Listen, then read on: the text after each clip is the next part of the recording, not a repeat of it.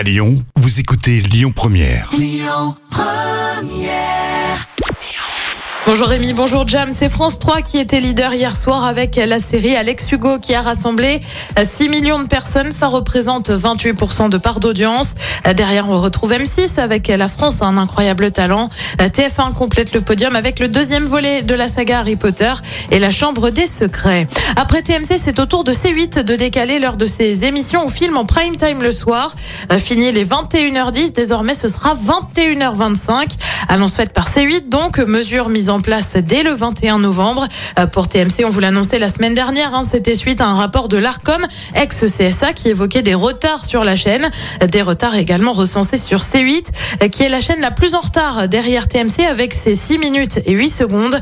Euh, Désormais, les primes commenceront donc plus tard. On ignore encore si d'autres chaînes vont suivre le mouvement. Et puis, elle avait été déprogrammée. On a finalement une date de diffusion de la saison 2 des Invisibles. La série policière débarque le 23 novembre prochain sur France 2. Elle devait au départ être diffusée le 12 octobre dernier. Seulement, voilà, c'était aussi le jour de lancement de l'émission euh, politique L'événement avec Emmanuel Macron en invité.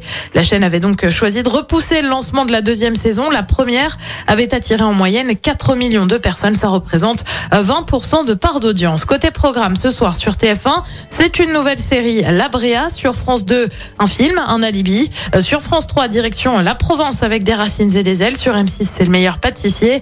Et puis sur Canal, bien sûr, c'est le foot avec le match entre Paris et la Juventus de Turin. C'est à partir de 21h.